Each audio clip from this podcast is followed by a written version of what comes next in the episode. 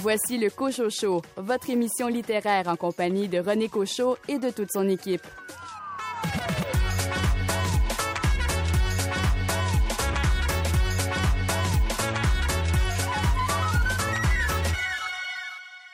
À tous les mois, les libraires indépendants nous livrent leur coup de cœur. Voici leur sélection de juin. Philibuste de Frédéric Côté, le coup de cœur de Philippe Fortin de la librairie Marie-Laura à Jonquière. Le collectif WAPKE, la sélection de Chantal Fontaine de la librairie moderne à Saint-Jean-sur-Richelieu. Haute démolition de Jean-Philippe Barry-Guérard et le choix de Shannon Desbiens de la librairie des bouquinistes à Chicoutimi. La voleuse de Daria Colonna, la préférence de Émilie Bolduc de la librairie Le Furteur. Et finalement, Occupez-vous des chats, je pars de Iris, la proposition de Suzy Lévesque de la librairie Point de suspension à Chicoutimi. Ici René Cochot, bien heureux de vous partager ces coups de cœur des libraires indépendants. Au sommaire de l'émission, une entrevue avec l'auteur David Goudreau à propos de son album Jeunesse illustré La réparation de mes parents. Un entretien avec l'autrice Roselyne Brasset concernant le 15e tome de sa série jeunesse Juliette et de la percée internationale de ses romans qui seront traduits entre autres en chinois. Louise Dupré et Tristan Malavoie parlent de leur roman finaliste pour le prix France-Québec. Mélanie Leclerc en fait autant pour sa BD Temps libre, gagnante du prix Bédélis. Et pour m'accompagner, Karine Morin, quel roman a retenu votre attention? Cette semaine, je vous parle euh, du roman Une forme claire dans le désordre d'Éléonore Letourneau, publié chez VLB Éditeur. De votre côté, Louis Gosselin, il est question du silence dans votre roman. Un roman qui s'appelle Le silence des pélicans, une enquête de Bono et Lamouche de J.L. Blanchard. Bienvenue au Cochot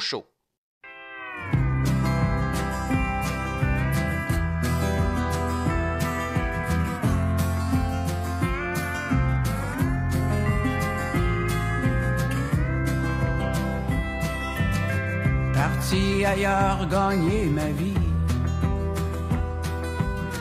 J'étais en train de la perdre ici. Depuis qu'elles ont fermé l'usine. Y a même plus de job, juste des job C'est pas toujours drôle de s'exiler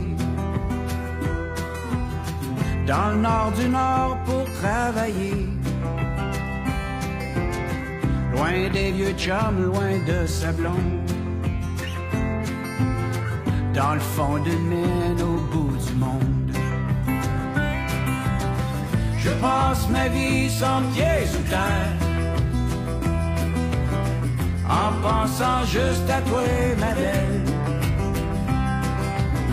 Ma chienne de vie sans pieds sous terre. Je l'ai creusé avec ma belle, sans pieds sous terre, sans pieds sous terre. Dans le fond de la mine, il fait pas clair. Ici, dans le bar, fait aussi noir. M'ennuie tellement d'être chez nous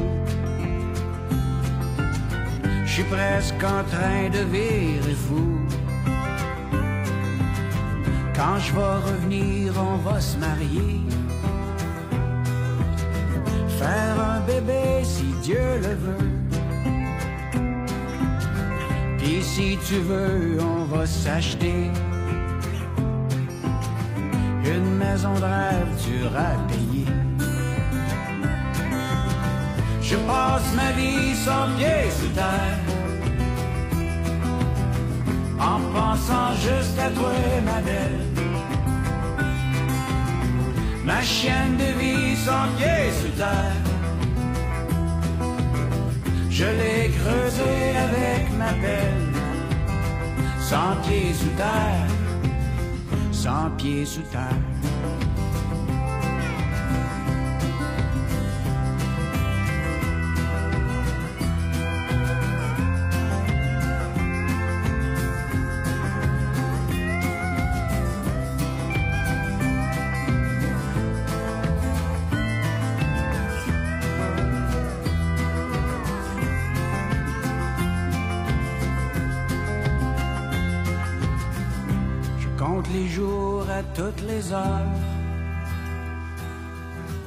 Il est si loin de toi, mon cœur. Je n'ai pas vu passer l'hiver, mais c'est mieux que six pieds sous terre. Je passe ma vie sans pieds sous terre, en pensant juste à toi, ma belle.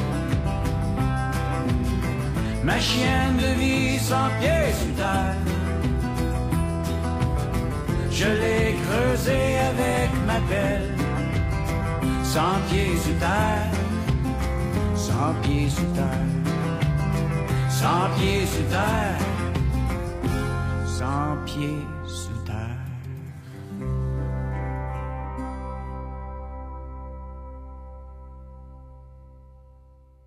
L'auteur David Goudreau signe un premier album jeunesse, La réparation de mes parents, publié par la maison d'édition 2 de Sherbrooke et les illustrations sont de France Cormier.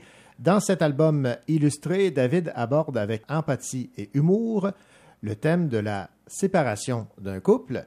Et nous avons David avec nous. Bonjour David. Bonjour René. Ben, David, je dis la- le thème de la séparation, mais vous avez choisi le thème de la réparation. Voilà, il y a un petit paronyme ici, là, un, petit, euh, un petit glissement, on change une lettre et euh, tout peut changer. Donc euh, oui, c'est la, la séparation qui devient réparée par une nouvelle relation finalement. C'est la transformation du, du couple pour devenir des parents, même éventuellement des amis. En fait, c'est ce que ce que je me souhaite, ce que j'aurais euh, voulu que mes parents deviennent, ce que j'espère que mes amis euh, récemment séparés dans la belle vague de séparation Mhm. pandémique deviendront aussi. Donc c'est un peu un vœu que j'envoie euh, dans l'univers à travers euh, ce premier album jeunesse. Mais la séparation en soi, c'est un, un thème qui est délicat à, à traiter, surtout lorsqu'on s'adresse à, des jeunes, il me semble. Oui, puis euh, étonnamment, j'ai trouvé quelques livres sur la séparation, dont de bons livres, je tiens à le dire, mais qui n'avaient pas cette espèce de que, que je voulais retrouver avec euh, une pointe d'humour, surtout qui n'était pas euh, vraiment euh, appuyé, l'emphase mise sur les, souffrances de la séparation.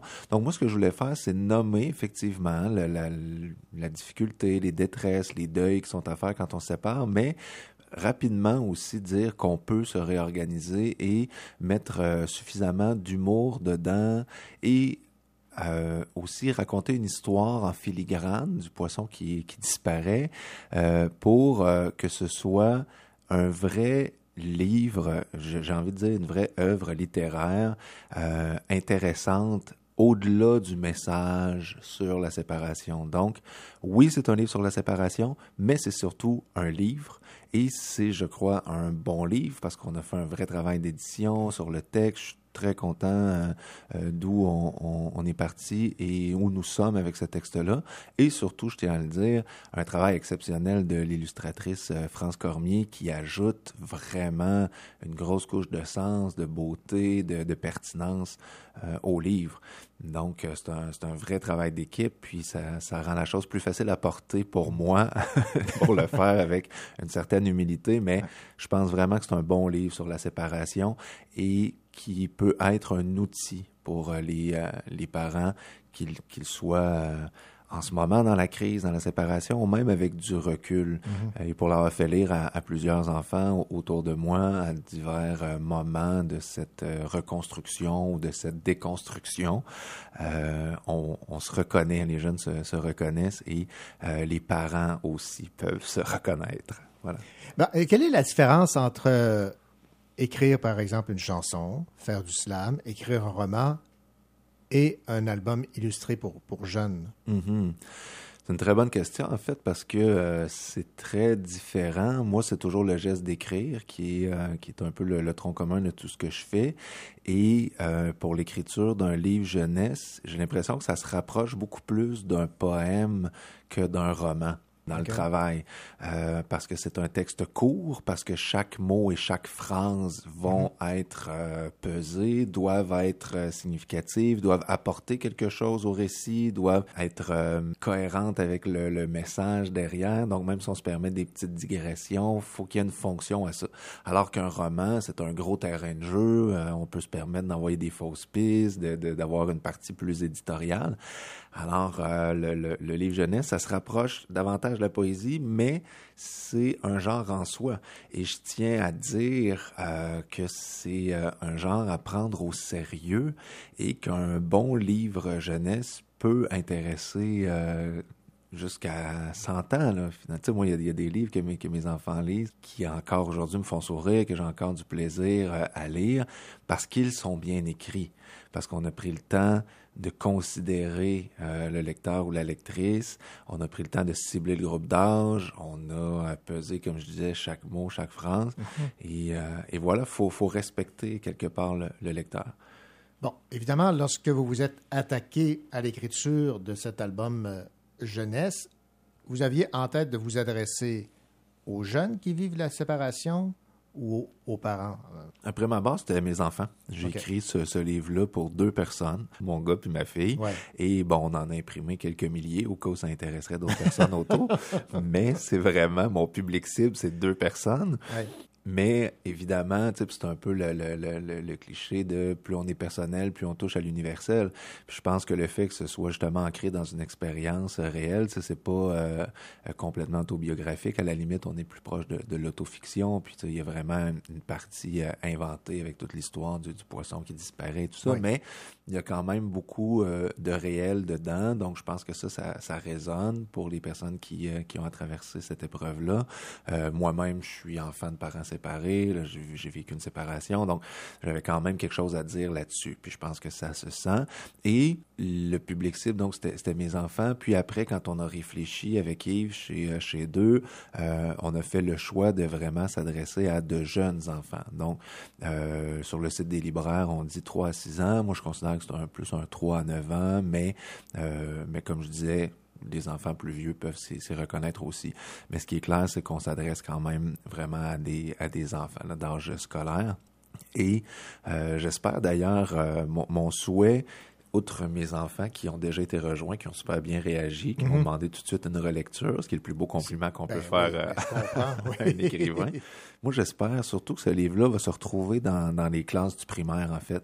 Je pense que c'est un, un bel outil pour aborder euh, justement la séparation sans que ce soit trop frontal, Ouais. sans que euh, les enfants soient, euh, j'ai envie de dire, un peu pointés du doigt. C'est, un livre, justement, contrairement peut-être à ceux que, que j'ai lus en cours de route, qui peut être lu par des enfants qui euh, n'ont pas du tout vécu la séparation et qui vont y trouver leur compte, qui vont trouver euh, ça sympathique avec l'histoire en filigrane, puis surtout avec le, le travail des dessins, avec tout ce qui est, ce qui est caché à travers les dessins, les clins d'œil, l'humour aussi. Mais ceux qui vivent personnellement la chose, ben là, pour eux, ça va résonner plus fort. Donc, je pense que c'est un livre euh, à laisser traîner dans, les classes euh, du primaire. Bon, David euh, Goudreau, vous avez choisi une façon originale d'aborder la thématique des enfants qui se sentent souvent coupables, responsables de la séparation de leurs parents. Là, ça passe par un poisson. Ouais. D'où vous est venue l'idée, là? Ben, en fait, euh, justement, en réfléchissant, comment est-ce que j'aborde les thèmes les plus difficiles de la séparation, donc la détresse des parents et euh, surtout la culpabilité que peuvent vivre les enfants. Puis ça, pour moi, c'est ce qu'il y a de pire quand les enfants sont pris dans cette espèce de conflit de loyauté entre les parents qui se sentent coupables euh, de prendre parti pour un ou pour l'autre ou qui se sentent responsables de la séparation, ce qui est pire que tout. Donc, je me suis dit, si, si j'y vais trop frontal, euh, ça va bouleverser peut-être inutilement. Il faut en parler, mais il faut en parler d'une façon euh, vraiment positive. Et la façon positive de le voir et de le dire, c'est que c'est juste pas votre faute. Et euh, donc, on a un poisson, ça permet un peu de trianguler la partie plus émotion, d'envoyer les émotions plus difficiles dans un personnage euh, tiers qui, qui, qui n'est pas ni les enfants ni, ni les parents.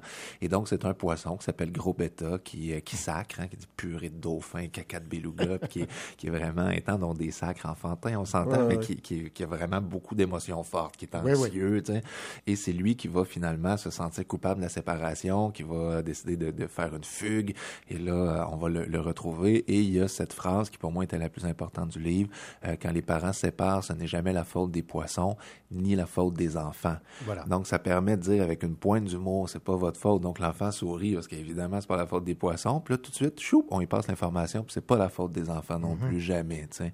Donc, ça, ça permet de d'intégrer cette information-là, puis de l'intégrer avec un sourire, avec sympathie pour le personnage du poisson.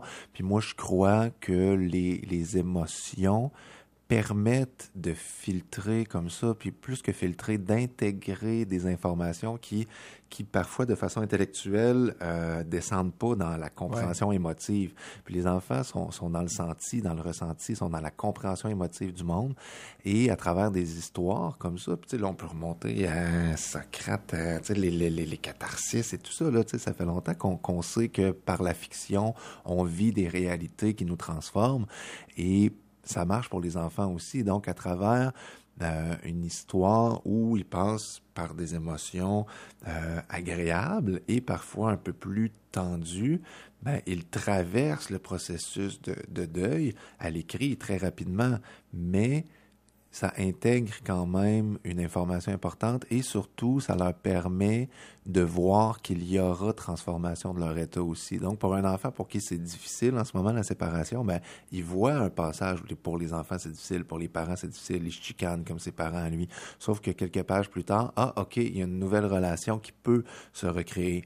On espère que ça va se faire en trois ou six mois, peut-être ça va prendre trois à six ans, ça peut mhm. prendre jusqu'à 30 ans, ce qui, est, ce qui est dommage parce que là, l'enfant profitera pas de la réconciliation, mais, mais ça se peut. Oui. Et, euh, et c'était ça que, je voulais avoir, un, message, euh, somme toute, d'espoir pour les parents et pour les enfants à travers euh, ce, récit-là. Dans votre livre, La réparation de mes parents, on a l'impression que les, adultes, c'est les enfants et euh, que les enfants sont les adultes. Je vais vous citer ici une rupture euh, même quand ça se passe bien, ça fait mal. Parfois, mes parents se chicanent, d'autres fois, ils boudent. Dans ce temps-là, j'ai envie de les envoyer réfléchir dans leur chambre. Voilà. ben, c'est parce que c'est la réalité, en fait. Euh, je pense que les, les, enfants demeurent des, des, enfants malgré tout dans, dans, le livre, mais quand ils ont des réflexions comme ça, c'est pour montrer que oui, parfois, les, les enfants ont ont une euh, perception de la, réalité plus euh, plus mature que, que des adultes en crise. Hein. Quand on quand on est souffrant, on redevient euh, parfois justement très enfants blessés, on est mm-hmm. dans, nos réflexes euh, de se défendre, d'attaquer l'autre et tout. Puis les enfants sont témoins de ça. Et euh, je trouvais ça intéressant de le nommer, que parfois même les enfants ont envie d'envoyer réfléchir les parents dans, leur chambre. Mais rapidement, les, parents, dans, ce livre-là, puis j'espère que c'est dans ma, réalité aussi, sont quand même responsables et rapidement se réorganisent et euh, gardent l'éducation des enfants comme priorité. Puis c'est ça, en fait, qui est le, plus difficile, je pense, dans une séparation, quand on est dans des deuils, dans des souffrances, de se rappeler que, hey, on a en commun le plus beau de notre vie. Même si notre amour à nous n'a pas survécu, l'amour qu'on a pour nos enfants sera toujours là et c'est ce qu'il y a de plus important. On a ça en commun. C'est ce qu'on peut partir de là, se dire, regarde, on a euh, des enfants qu'on aime tous les deux. Qu'est-ce qu'on peut faire pour que ces enfants-là soient bien? Puis la première chose à faire, c'est de ne pas s'haïr. Donc, si on n'est pas capable de s'aimer, est-ce qu'on peut au moins se respecter? Si c'est difficile de se respecter, est-ce qu'on peut euh, établir une distance jusqu'à temps qu'on soit capable de le faire? Donc, euh, puis essayer d'évoluer vers le respect, vers euh, la coparentalité et, si possible, vers l'amitié. Moi, quand je suis témoin de, de, ça, je trouve ça magnifique, des, des parents qui, qui vraiment ont mm. une belle relation tout le monde en profite. Puis voilà, puis probablement que c'est ce que je me souhaite, puis c'est ce que, ce que j'essaie de, euh, de, de, créer comme, comme possibilité à travers ce, ce livre-là, de, de le nommer, puis un peu euh, de m'encourager et d'y croire moi-même. Oui, oui c'est ça. Bon, parlons maintenant des, des illustrations. Vous l'avez mentionné, là, elles sont de France euh, Cormier. Euh, comment s'est fait le travail? Le, le, texte écrit a été soumis à l'illustratrice ou euh, vous avez fait ça ensemble? tout est parti du texte. En fait, euh, quand j'ai discuté avec Yves euh, des, des, modalités de publication, puis comment est-ce qu'on pourrait fonctionner, même du format du livre et tout ça. Oui. Euh, déjà, ça commençait à prendre forme dans ma tête. Puis il y a eu justement un travail sur le texte avec l'éditeur euh, d'abord. Euh, puis je tiens à dire un vrai travail d'édition et je, je salue d'ailleurs euh, ce que ce que ce que font deux Yves et France. il y a vraiment là un professionnalisme convivial exceptionnel. C'est vraiment une belle maison d'édition. Puis je, je, suis fier qu'il soit à Sherbrooke aussi. Tu sais, pour moi, c'est une des, des, plus belles maisons d'édition jeunesse. Et ici à Sherbrooke, donc pour moi c'était évident que euh, c'était avec eux que j'allais euh, publier mon, mon, premier livre jeunesse, mettre l'épaule à la roue. Et euh, quand on a envoyé le texte donc à France, moi, j'ai mis quelques petites indications, certaines idées pour, pour des images. Donc, peut-être que là, on pourrait mettre ci, euh, là, on pourrait mettre ça. Et euh, on a eu les, euh, les premières propositions de France Cormier. Puis, tout de suite, pour moi, ça a été un coup de cœur. Déjà, je connaissais son travail, entre autres le livre Tellement sauvage, qui est un, un gros hit auprès de mes enfants. et j'ai retrouvé tout de suite ce que j'aime de sa plume, de, de de ces illustrations euh, et euh, rapidement on a fait cette espèce d'aller-retour où là euh, moi j'ai modifié un peu le texte j'ai proposé d'autres petits trucs elle a retourné d'autres dessins et ça s'est fait assez rapidement assez naturellement. D'ailleurs j'espère vraiment qu'on va pouvoir collaborer ensemble à nouveau parce que ça a été une très très belle expérience. Puis dans un respect plus qu'un respect, une reconnaissance, je dirais, du travail l'un de l'autre. Je mm-hmm. pense que vraiment, euh, au niveau du texte, euh, elle m'a fait confiance et euh, au niveau des illustrations, je lui ai fait confiance aussi. Et ça s'est fait assez naturellement. Tu sais, jamais, moi, j'ai voulu... puis je le vois vraiment comme un travail d'équipe. Là, pour l'instant, c'est moi qui, qui est au front, qui fait la promotion, puis tout ça. Mais, je considère que c'est vraiment 50-50, ce livre-là. Là. Il y, a une partie qui lui appartient. moi, je trouve que le, le dessin permet d'incarner, puis surtout dans ce cas-là, où, tu sais, chaque page un dessin original, une illustration qui vient euh, mettre en valeur et surtout compléter le texte. Moi, c'est ça que, que j'ai découvert, en fait, avec euh, ce, ce travail-là pour mm-hmm. un premier album jeunesse, c'est à quel point l'illustration permet d'ajouter euh, quelque chose, permet d'incarner de, davantage l'émotion ou de donner une information sur quelque chose qui s'en vient dans les pages suivantes ou un retour en arrière sur quelque chose qui, qui s'est passé. Puis j'ai trouvé en fait, c'est ce que j'essaie de faire avec le texte, puis c'est ce que je reconnais dans le travail de France, c'est de prendre les enfants pour ce qu'ils sont, c'est-à-dire des êtres extrêmement intelligents et curieux, donc, on n'a pas besoin de tout mâcher. Tu sais, Moi, il y a mhm. une ellipse, justement, au niveau de la, réparation, justement, des parents. C'est un, peu une espèce de, de clin d'œil aussi pour dire c'est pas vous qui êtes responsable de la réparation des parents. Les parents, à un moment donné, s'entendent, euh, puis on peut deviner qu'à travers bon l'aventure, euh, la disparition du poisson, les émotions des enfants, ils se sont euh, ressaisis. Mais je le, je le dis pas. Pourquoi? Parce que c'est pas aux enfants, puis les enfants n'ont pas à, à savoir comment les parents se réorganisent, aux parents de se réorganiser. Puis j'avais l'impression que dans le dessin aussi de France, il y a des espèces de, de petits clins d'œil que même moi, à 40 ans, j'ai vu à la deuxième ou troisième lecture. Et ça, ça me fait plaisir parce que mm-hmm. je me dis, OK, un, enfant qui va euh, euh, aimer le livre, qui va le relire, ben, va pouvoir euh, voir comme ça dans le coin de la, la vitrine, un, petit extraterrestre qui vient faire un tour à quelques pages plus loin ou reconnaître que le, le cadeau qu'offre Coco au poisson lors des retrouvailles ben, c'est ce cadeau-là qui est ouvert à la dernière page par le, poisson. Puis il y a comme des... Euh, c'est ça, j'aime, j'aime les œuvres qui euh, euh, nous laissent une certaine liberté, nous permettent de fouiller comme auteur. Tu sais, je pense que c'est Paul Valéry qui disait euh, l'auteur qui euh, de génie, c'est celui qui m'en donne. Quand moi, comme lecteur, j'ai mhm. l'impression de pouvoir moi-même faire des liens, puis interpréter, puis avoir de l'espace pour imaginer des choses dans, euh, dans ce que je lis.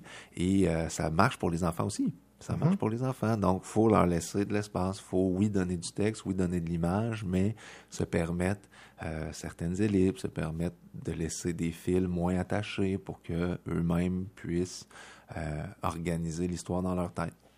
Je revis le je sais. Absolument, oui, oui absolument. La piqûre est là. oui, oui, oui, la piqûre est là. Puis, euh, puis surtout, j'ai l'impression d'avoir découvert quelque chose, puis de mhm. pas avoir fait le tour du jardin. Euh, par, euh, par exemple, avec l'album le, Nouveau Matériel, pour moi, c'était vraiment le dernier album. je suis allé au bout de ce que je voulais faire en studio, puis ça demande beaucoup, beaucoup de travail, puis je veux me concentrer sur les livres. Mais justement, au niveau du livre jeunesse, j'ai l'impression que je rentre, sais, comme avec le, le, le, nouveau matériel. Je sors des projets studio, je suis super content de l'album, il y a un super accueil. Et là, avec l'album jeunesse, je rentre dans le jeunesse. Donc, euh, oui, oui, il y en aura d'autres. Ben, nous voilà bien heureux d'apprendre ça. David Goudreau et France Cormier signent La réparation de mes parents aux éditions 2 de Sherbrooke. Merci, David. Ça a été un plaisir, René. À bientôt.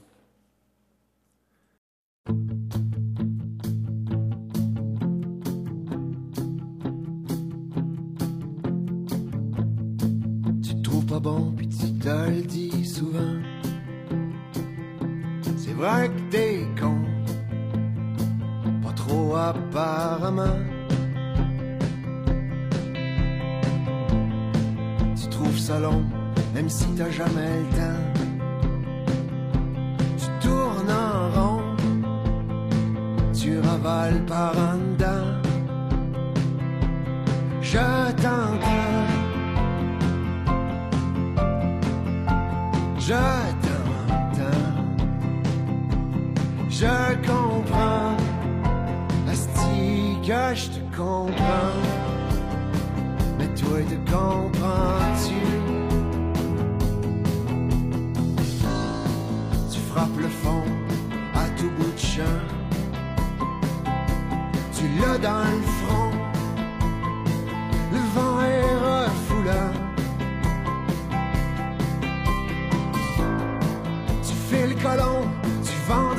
enfants. Tu cherches un pont pour sauter les pieds devant. Je t'entends. Je t'entends. Je comprends.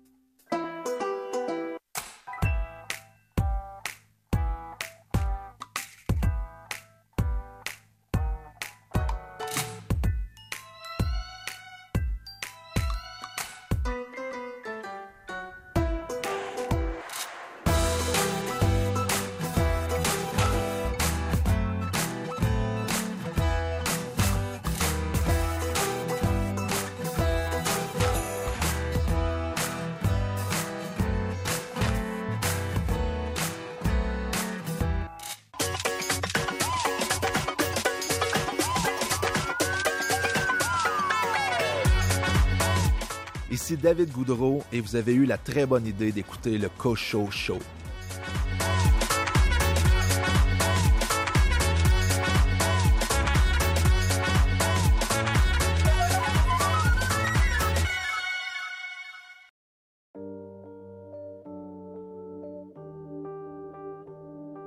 On se voit aujourd'hui, je te dis demain. Je sors de mon lit, il est 15h du matin. J'ai raté ma vie et même mon train. À votre avis, est-ce que je vais bien? On dit que la nuit porte conseil. Comment on fait quand il y a le soleil? Je me recouche dès que je me réveille. Mais il y a cette voix dans mes oreilles. Allez là, te laisse pas crever comme ça. Donne du travail au karma. Garde la main sur le cœur, même à bout de bras. Allez là, comment te relever si tu tombes pas? Fais de tes failles un combat. Essuie tous tes pleurs, sinon tu te noies. Allez là, allez là. Mais moi sous vide, je crois que je vais crever. J'ai peur de l'avenir, j'ai peur de rêver, j'ai mal au bide. À force de penser, je vis mes souvenirs pour m'en rappeler. Mon propre silence fait du bruit. Pourtant je danse toute la nuit, je n'ai plus confiance en la vie. Pourtant il y a cette voix qui me crie. Allez là, te laisse pas crever comme ça. Donne du travail au karma. Garde la main sur le cœur, même à bout de bras. Allez là, comment te relever si tu tombes pas Fais de tes failles un combat. Essuie tous tes pleurs, sinon tu te noies.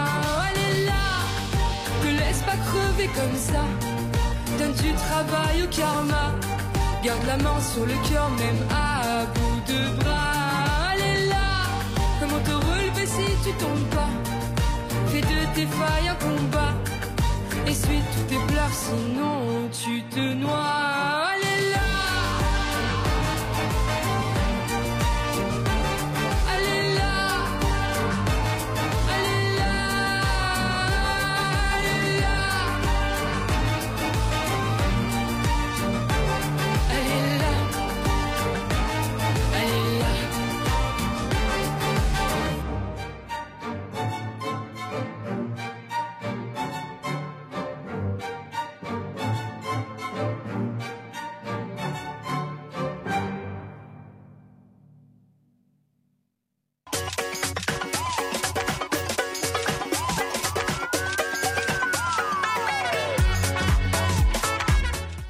Sa bibliothèque est pleine de livres, mais elle n'est jamais rassasiée. C'est pourquoi elle a ajouté ce livre.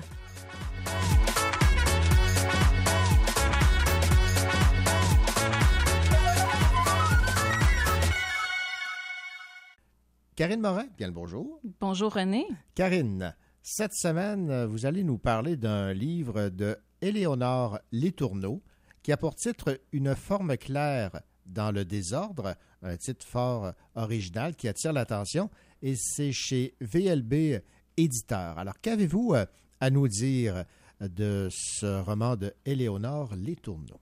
Je peux dire c'est le troisième roman que je lis euh, d'Éléonore Les Tourneaux et je peux dire qu'on en reconnaît sa plume. Donc on suit un peu les mêmes thématiques euh, très ancrées dans la psychologie des personnages, beaucoup plus que sur l'action. Donc l'action vient au second plan et elle apporte plutôt une mise en contexte pour permettre de développer la psychologie des personnages. Donc on pourrait même dire que c'est un roman qui fait plutôt des portraits de personnages puisqu'on revient sur leur passé et qu'on décrit amplement leurs états d'âme.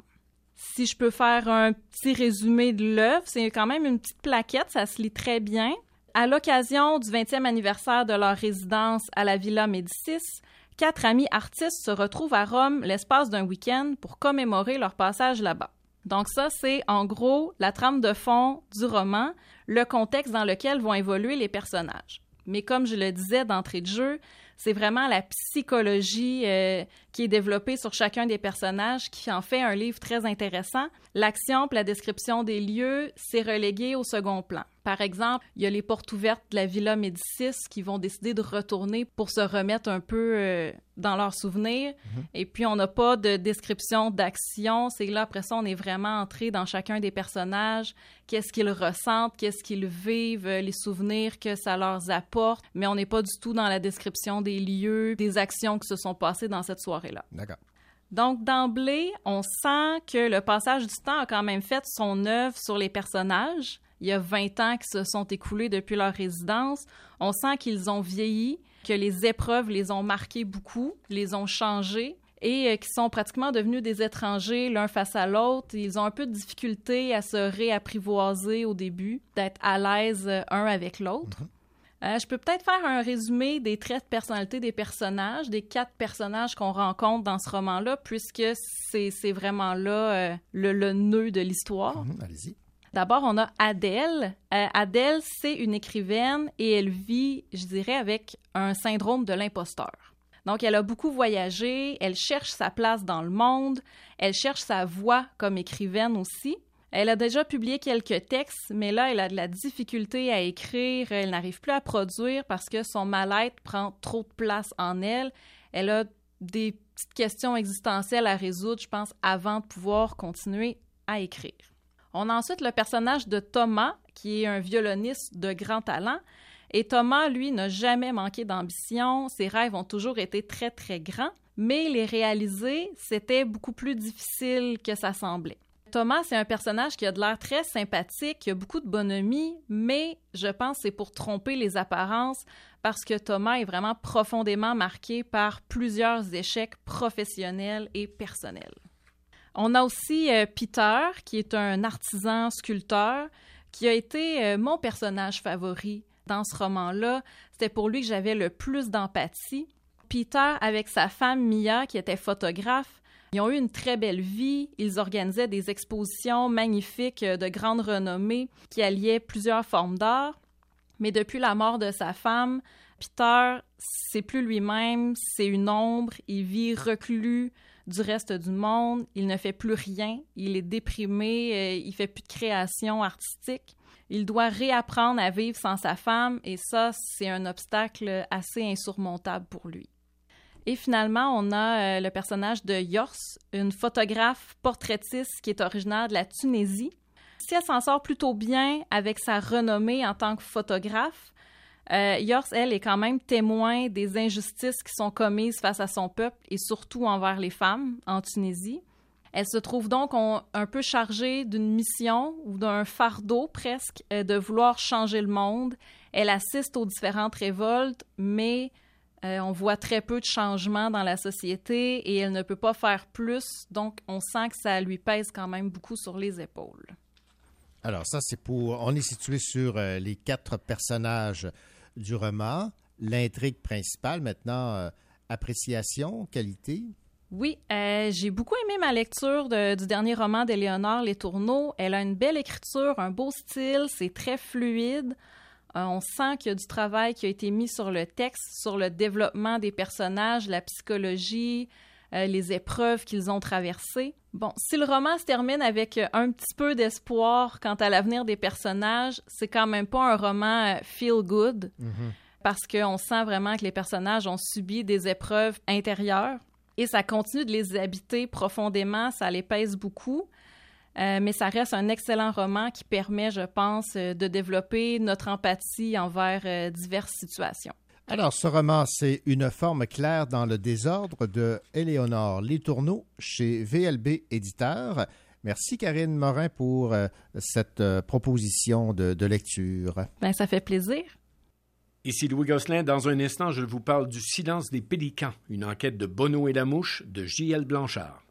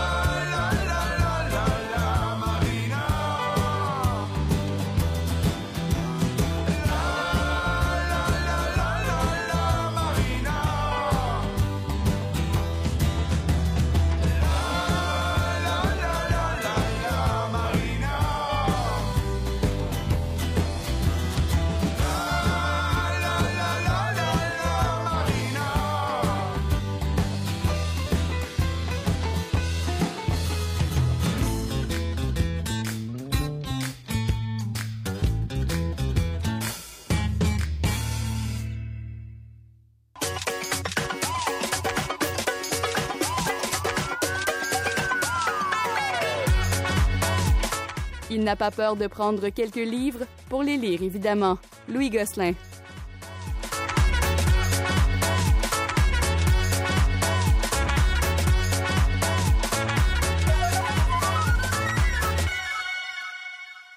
Louis Gosselin, cette semaine, un silence bien particulier, le silence des pélicans. Est-ce que les pélicans sont véritablement des oiseaux dans le livre? C'est ce que vous allez découvrir, par exemple. D'accord. C'est peut-être une image. Alors, c'est un livre qui s'appelle Le silence des pélicans. C'est une enquête de Bono et la mouche, qui sont euh, deux- des enquêteurs. Et c'est un premier roman pour J.L. Blanchard, qui a fait euh, carrière dans le monde de la vidéo, des- du spectacle, des technologies. Il a écrit plusieurs nouvelles. Euh, Là, c'est un premier roman. C'est un polar teinté d'humour. C'est important parce que l'auteur, il tenait à mettre de l'humour dans son roman OK. même si c'est, ça parle de meurtre et tout ça. Euh, dans une entrevue qu'il a donnée récemment, il disait qu'il y avait beaucoup trop de tueurs en série dans les romans policiers, puis que ces derniers étaient d'ailleurs très sombres. Alors c'est pourquoi il a voulu euh, mettre de l'humour dans le sien. C'est un humour qui passe par des, ses personnages principaux. Bono, qui est un vieil enquêteur bourru, est vu comme un incompétent par ses collègues, et la mouche, un jeune qui arrive dans le métier et qui est tout fringant, qui a son style à lui, euh, qui, qui est prêt à tourner les coins un petit peu plus ronds. Alors, deux personnages totalement opposés euh, Ouais. comme personnages principaux. L'enquête tourne autour de la mort euh, d'une jeune étudiante frappée par une camionnette. Il y a eu délit de fuite, mais lentement, c'est un accident qui coïncide avec d'autres événements qui font en sorte que tout est lié et l'enquête se déroule. Alors, c'est pas un polar qui fait peur ou qui est rempli de sens, c'est plutôt léger. C'est d'ailleurs le choix de l'auteur de nous montrer un personnage un peu nono, mais qui est tout de même enquêteur de police depuis des décennies. Il n'est pas très apprécié dans son milieu. On a hâte qu'il quitte pour la retraite. on, a, on abrise ses gaffes depuis des années. Et euh, c'est un beau défi de mêler une enquête sérieuse pour meurtre euh, qui arrive avec des répliques parfois très drôles, mais qui, qui peuvent faire aussi décrocher du drame. Oui. Alors, euh, on est entre les deux. C'est une belle tentative. Il y a peut-être qu'un deuxième roman, on va s'habituer à ce style-là. Moi, j'aime ça parce que c'est nouveau et ça nous permet de décrocher d'un polar euh, régulier, Ouais, un ouais. polar normal où on, on est accroché, on est accroché. Il, il tombe une phrase, une réplique très drôle qui, à un moment donné, dit Ah mon Dieu, euh, je viens de sortir de l'histoire policière, euh, je suis ailleurs. Euh, la relation entre les deux, entre la mouche et Bono, très très bon aussi. Euh, ça se lit très bien. C'est différent des intrigues policières habituelles. Ça vaut le, ça vaut le coup. Alors, rappelez-nous le, le titre et l'auteur et la maison d'édition. Alors, Le silence des pélicans, une enquête de Bono et la mouche de J.L. Blanchard, c'est aux éditions Fides, un livre de 345 pages. Merci, Louis Gosselin. À bientôt.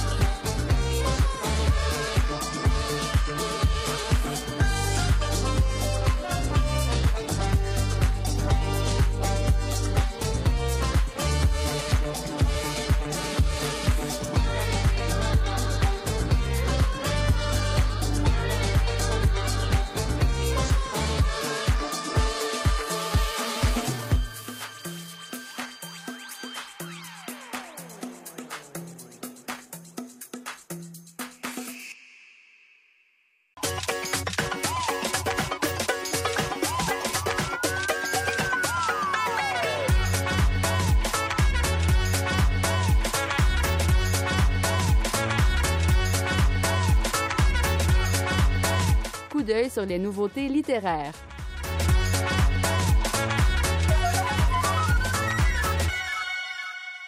Tout juste avant l'été, les éditions Héliotrope nous arrivent avec une nouveauté dans la collection de romans noirs, Le Dragon de Saint-Hyacinthe de Pierre Breton. Écoutons la directrice littéraire Annie Goulet. Liverpool en Québec, qui était le surnom qu'on donnait à Saint-Hyacinthe euh, à l'époque, dans les années 60, parce que c'était le berceau de tout un mouvement musical yéyé. Il y avait il y a plein de groupes en réalité qui viennent de Saint-Hyacinthe, plein de groupes yéyé. Euh, Pierre Breton en imagine un, les Mégavolts, dont le chanteur au début du roman est assassiné. Il est trouvé euh, calciné, mort dans sa maison. Euh, il vient de revenir à Saint-Hyacinthe, qui est son lieu de naissance. Il s'est acheté euh, une de maisons près du parc, une maison cossue. Il est accueilli en héros par toute la, géné- la jeune génération qui le- qui l'adule. Et, euh, et après son dernier spectacle, il rentre chez lui.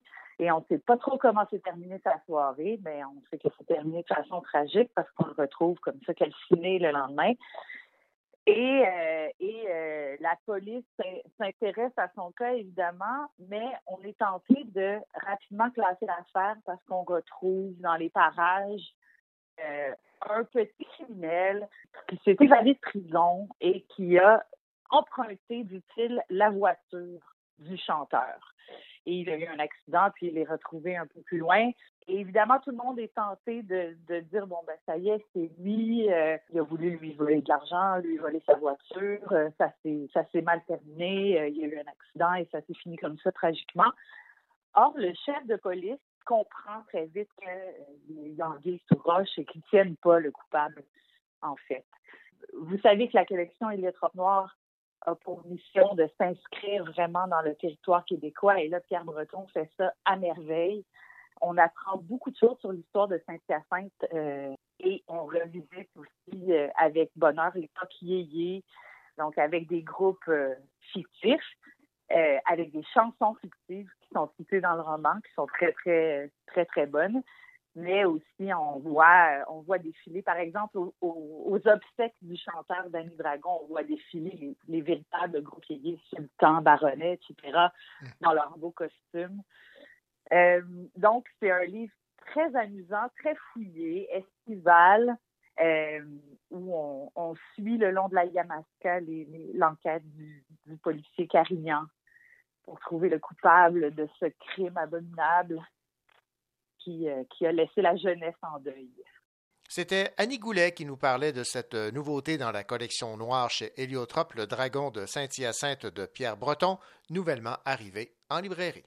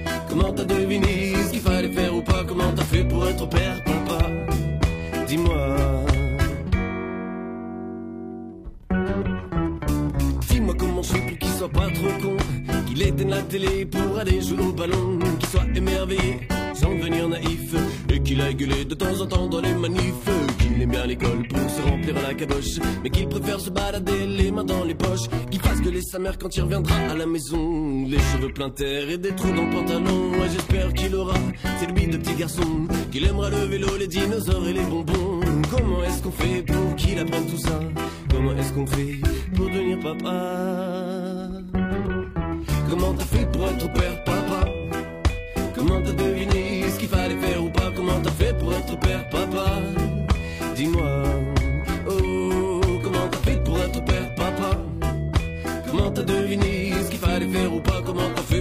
père, papa Dis-moi. Mon père est un héros, faudra que je dise un jour. Pour lui, c'est mission accomplie, aujourd'hui c'est mon tour. Comment mener ma barque à bon port, bien élever un enfant. Ça veut dire quoi d'abord? Faudra qu'il soit gentil garçon, mais pas trop. Qu'il ait du carafon sans passer pour un barjot. Qu'il ne joue pas au con avec les nanas. Qu'il évite les bastons, les gardes à vue, tous ces trucs-là. Ouais, j'espère qu'il évitera les embûches et les pièges. Il aura honte de moi quand je le déposerai au collège. Je suis prêt à tout pour qu'il soit heureux sans tracas. J'espère aussi qu'un jour, il me demandera. Comment t'as fait pour être père, papa? Comment t'as deviné ce qu'il fallait faire ou pas? Comment t'as fait pour être père, papa? Dis-moi, hmm, comment t'as fait pour être père, papa? Comment t'as deviné ce qu'il fallait faire ou pas? Comment t'as fait pour être père, papa?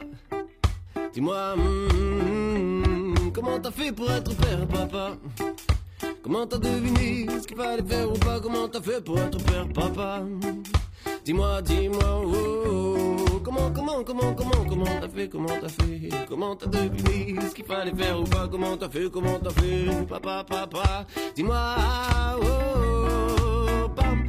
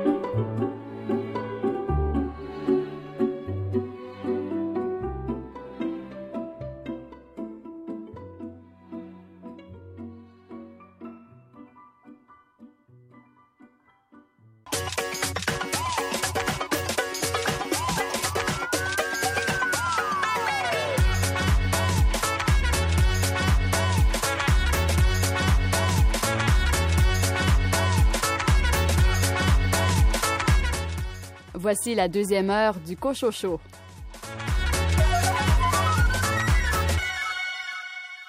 Au sommaire de cette deuxième heure, Louise Dupré et Tristan Malavoie parlent de leur roman finaliste pour le prix France-Québec. Mélanie Leclerc en fait autant pour sa bande dessinée Temps libre, gagnante du prix Bédélis.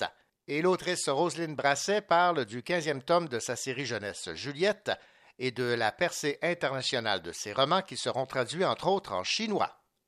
Bonne deuxième heure. Au plus j'ai de la haine, au plus ils me font de la peine. Ce n'est pas un drame si je ne fais plus la fête. Ou c'est sereine, ou fais-tu juste la guerre. La vie est une chienne qu'il faut tenir en laisse. Vivre me hante, tout ce qui m'entoure m'a rendu méchante. Si je rate, je recommence. Quand je suis triste, je chante. Ne jamais tout donner de moi. Dans ce monde, c'est le diable qui est roi.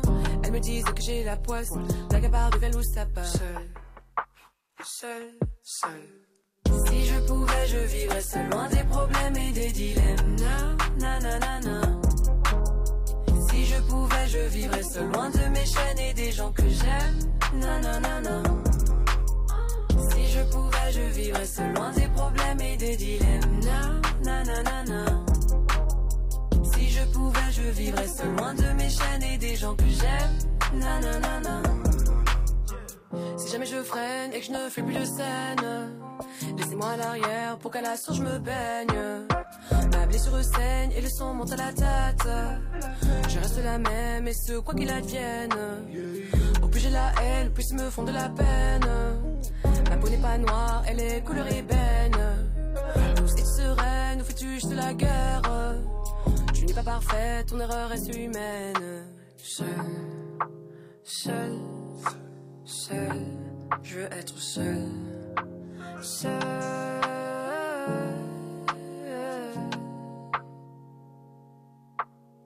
Si je pouvais, je vivrais seul loin des problèmes et des dilemmes. Na, na, na, na. Si je pouvais, je vivrais seul loin de mes chaînes et des gens que j'aime. Na, na, na, na. Si je pouvais, je vivrais seul loin des problèmes et des dilemmes. Na, na, na, na, na.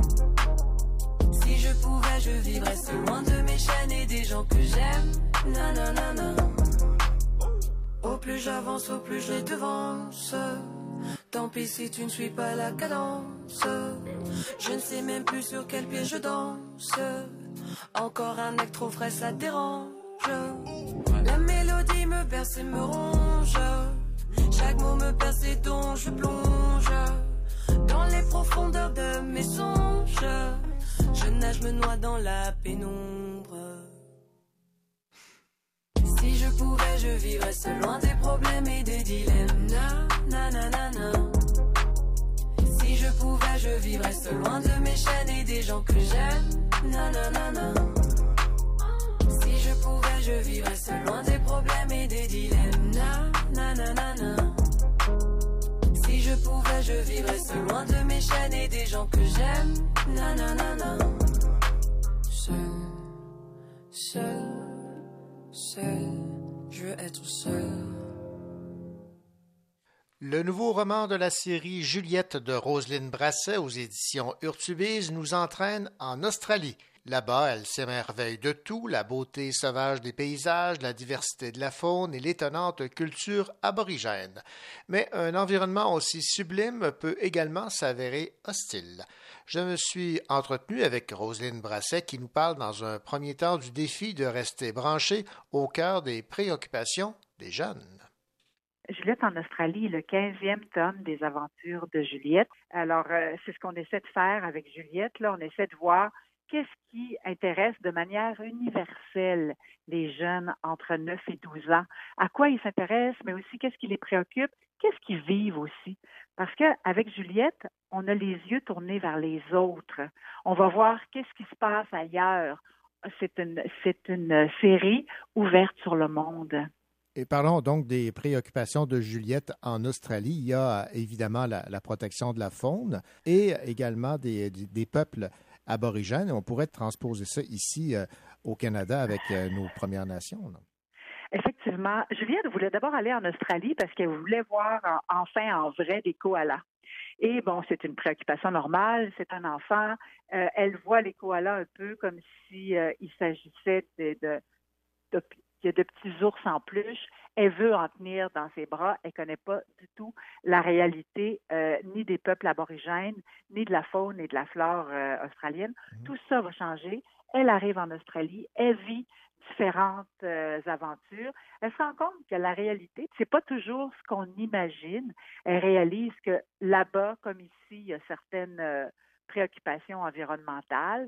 Euh, la vie des animaux, c'est pas toujours euh, évident. Il, y a- arrive des catastrophes naturelles. Il y a des espèces qui sont en voie d'extinction. Euh, le tourisme massif a aussi peut-être créé des dommages. Puis même chose au sujet où on fait le lien entre les peuples aborigènes d'Australie et les peuples amérindiens. Comment on vit quand on est un jeune aborigène qui grandit en Australie? C'est pas exactement ce que Juliette imaginait. Juliette, évidemment, au fil de ses aventures, de ses voyages avec sa mère, a été confrontée à, différentes réalités. Ce qu'on constate après ce 15e voyage de Juliette à travers le monde, c'est que d'un pays à l'autre, ses, euh, ses soucis, ses préoccupations ses sentiments changent. Effectivement. En fait, elle, euh, un petit peu naïvement peut-être, lors de ses premiers voyages, New York, Paris, euh, c'était la belle vie. On magasinait, on réalisait que bon, il y avait, on, on visitait des musées, des choses comme ça. Euh, au fur et à mesure de ses voyages, elle, rencontre de plus en plus de gens. Elle a rencontré plein de jeunes de son âge.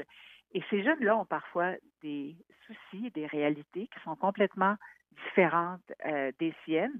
Puis, je vous dirais, après, à- après une dizaine de tomes, euh, mon empathie et celle de Juliette ont grandi autant que la notoriété de Juliette. Le 15e tome, celui qui se passe en Australie, a vraiment été écrit sous le signe de l'empathie, euh, de voir qu'est-ce qui se passe ailleurs, sans, sans jamais accuser qui que ce soit, bien entendu, euh, mais plutôt pointer les, le doigt vers certains problèmes, vers certaines réalités.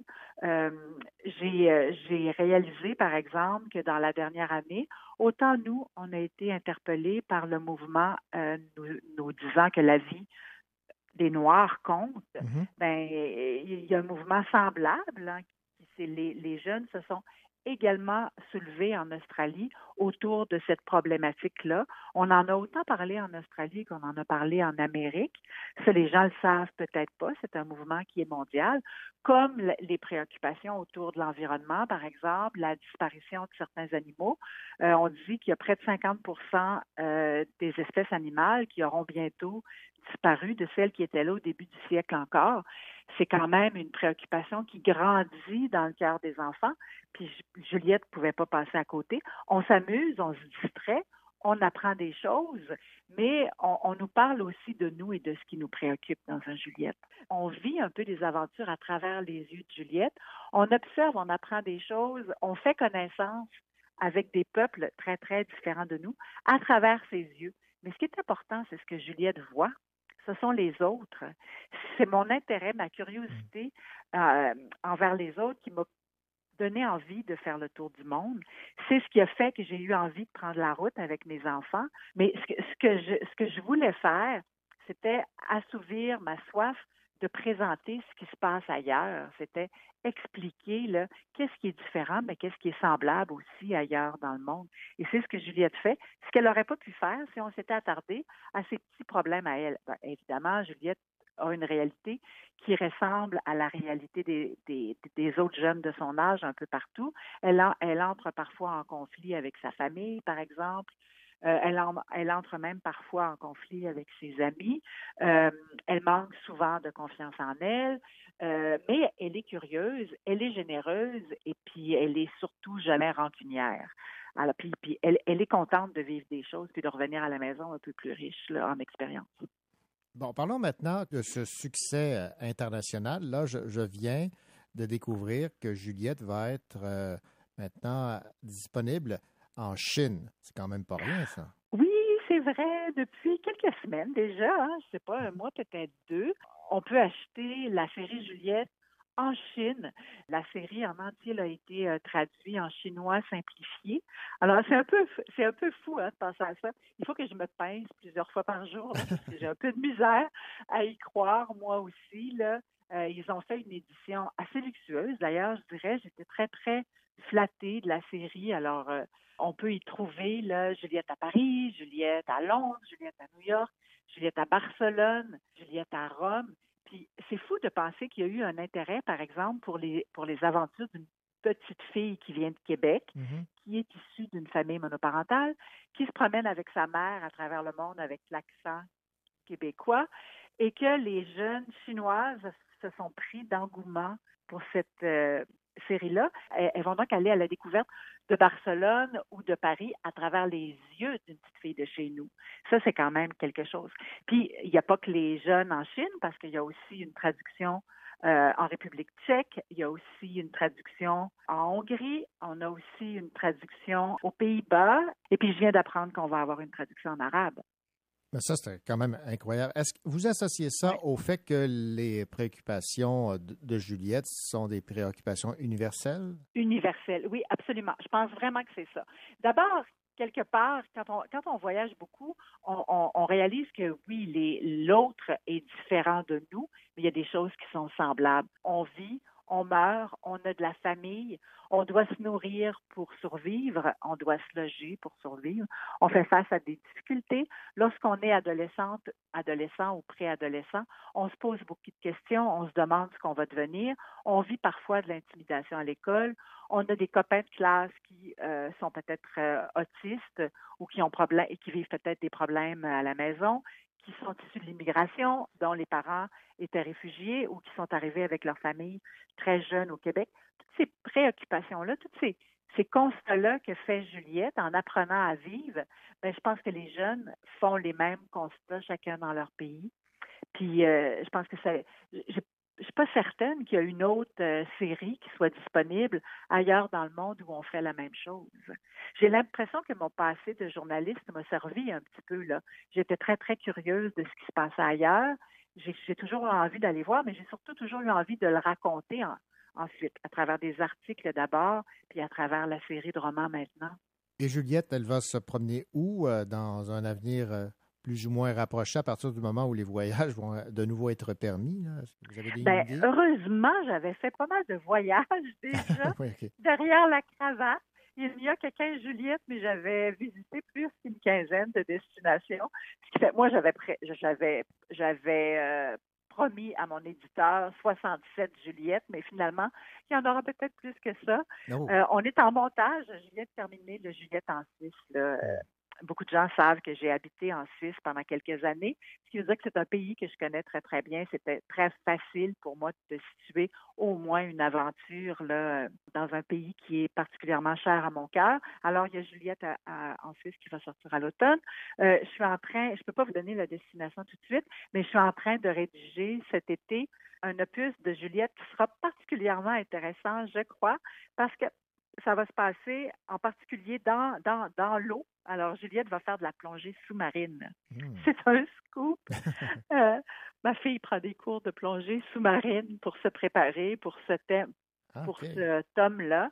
Et euh, on a fait de la plongée en apnée à un moment donné lorsqu'on a visité un endroit de rêve. là. Euh, je vais pouvoir euh, en parler un peu plus autour de, temps des fêtes parce que c'est un roman qui va sortir euh, euh, autour de la semaine de relâche, j'imagine, et qui va se passer justement dans l'océan. Et puis on va en apprendre plus sur la faune, la flore marine cette fois-ci et les enjeux là en lien avec euh, ces endroits-là. Puis aussi, ben, Juliette, c'est, une jeune, hein? elle est très active, elle est, en forme, elle est sportive, elle est pleine de vie. Elle a appris à faire du ski, du surf à Hawaï. Puis là, ben, elle va apprendre la plongée sous-marine. Ben voilà, donc une Juliette dégourdie. Oui, c'est ça. Elle a fait, euh, elle, elle a fait quelques voyages en hélicoptère, plusieurs en avion. Bon, j'essaye de la, de la promener. Puis bon, ma fille n'est pas nécessairement toujours d'accord, mais elle doit essayer tous ces trucs-là Mhm. avant que je puisse en parler. Ben oui, tout à fait. Roselyne ça a été un plaisir de discuter avec vous et de parler donc de ce succès international pleinement mérité de votre personnage de Juliette. Je vous remercie Merci. beaucoup de m'avoir invité. C'est chaque fois un plaisir, René. Merci. Merci.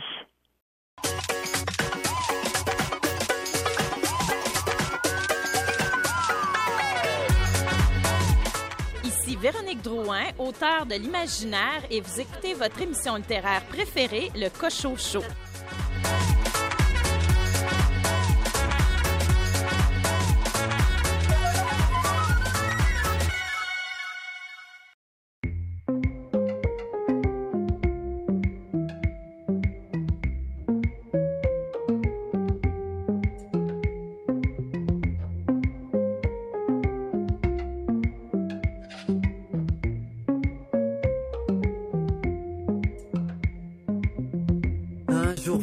Le corps tassé, les parchemins sur nos visages, ceux qui racontent la vie passée, tous les succès et les naufrages, et nos mains qui tremblent au vent, comme des biggins au pas léger, continueront de battre le temps sous des soleils endimanchés.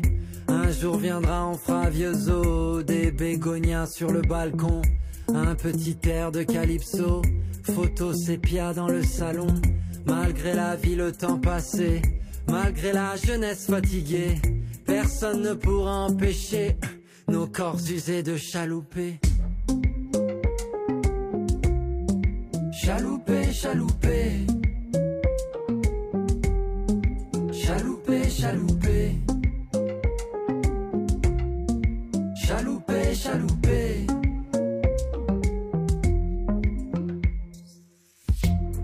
Que le printemps se fasse automne, que l'on s'éloigne de la rive, on scratchera du gramophone, quelques ritournelles caraïbes, on s'épuisera sur le dance floor, en de petits pas économes, tant que sera levé le store. Nos palpitants seront métronomes, elles me reviennent les années folles, quand on mourrait seulement de rire. Oh, rappelle-toi du malécon, le clapotis de nos souvenirs. Un jour viendra cette ritournelle, quand ma voix se sera envolée. Je te supplie en souvenir d'elle, de continuer à chalouper. Chalouper, chalouper. Chalouper, chalouper. Chalouper, chalouper.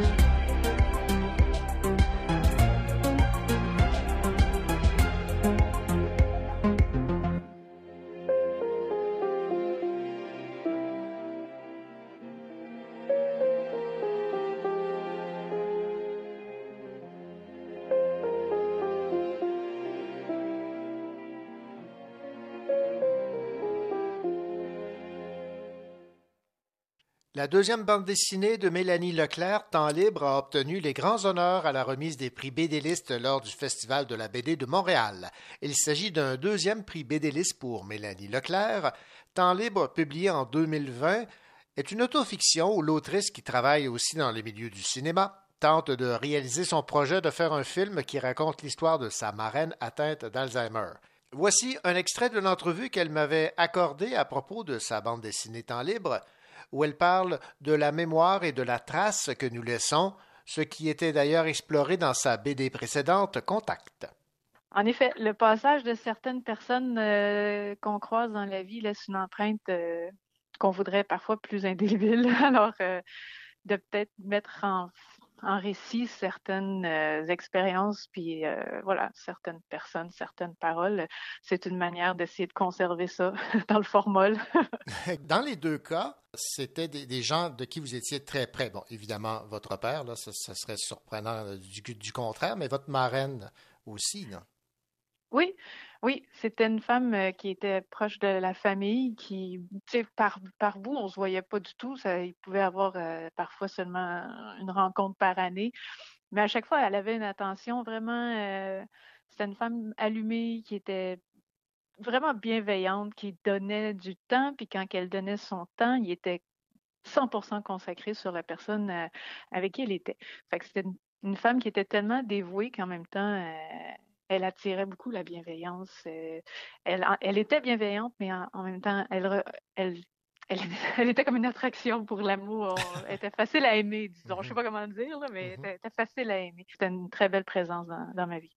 Cette mémoire qui euh, vous est si chère, elle s'efface dans Temps libre parce que Louise, le, le- le personnage dont on vient de parler, elle, elle est atteinte de la maladie d'Alzheimer. Euh, ça, c'est une maladie qui, qui visiblement vous a touché.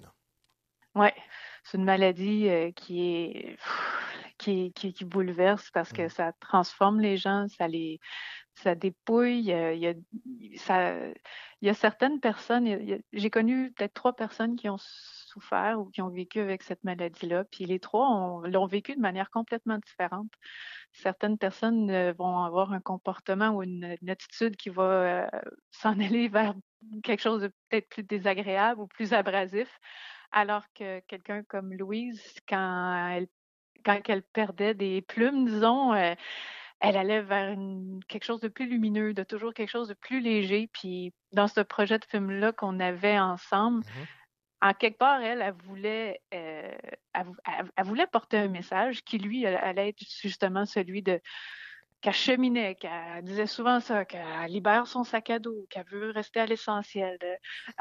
Dans les premières, dans les premières années, disons qu'elle a vécu avec ça, où elle, malgré des downs assez significatifs, là, euh, mais quand elle en parlait d'une manière, disons, euh, elle était capable d'en parler d'une manière euh, sereine, une douce résignation, en quelque part, là, tu sais. Bon, le personnage de Louise, elle est euh, comédienne de théâtre et euh, elle découvre là, les, les premiers signes de cette maladie lorsqu'elle euh, est sur, sur scène. Et euh, Mélanie, qui euh, est le personnage pivot de cette bande dessinée, elle a décidé de filmer, de, de faire un documentaire, un film sur ses souvenirs à cette Louise, quitte à la brusquer un peu, parce que le temps presse. On dit temps libre, mais on pourrait parler également le temps presse.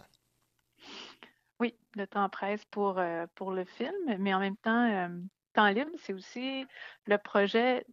Le projet de temps libre, c'était de la question qui était en derrière de tout ça, euh, c'était comment meurent les rêves, comment comment on les abandonne? Puis, fait que là-dedans, c'est pour ça que je voulais qu'il y ait plusieurs personnages. C'est beaucoup l'histoire, l'histoire la relation de, du- entre, entre le personnage principal puis Louise. euh, est assez centrale, mais il y a beaucoup de personnages secondaires qui sont tous en quelque part des rêveurs qui, comme, qui ont des projets de vie ou qui avaient des projets de vie, qui ont lâché ou qui lâchent pas ou qui avec lesquels ils ont une relation euh, parfois d'amour ou de, ou de, ou de haine.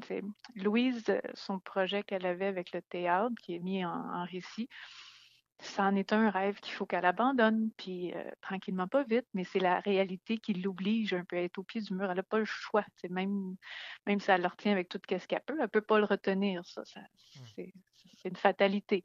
Mais il y a d'autres rêveurs. Il y a son ami musicien avec qui elle fait, euh, il fait sa musique de film.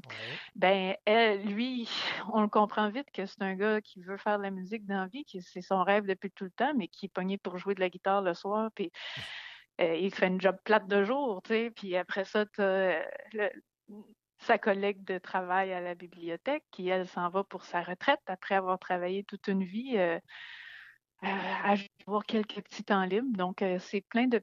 C'est ça, je voulais que ce soit une galerie de plein de personnages qui, qui vont... euh, qui s'acharnent ou pas, tu sais.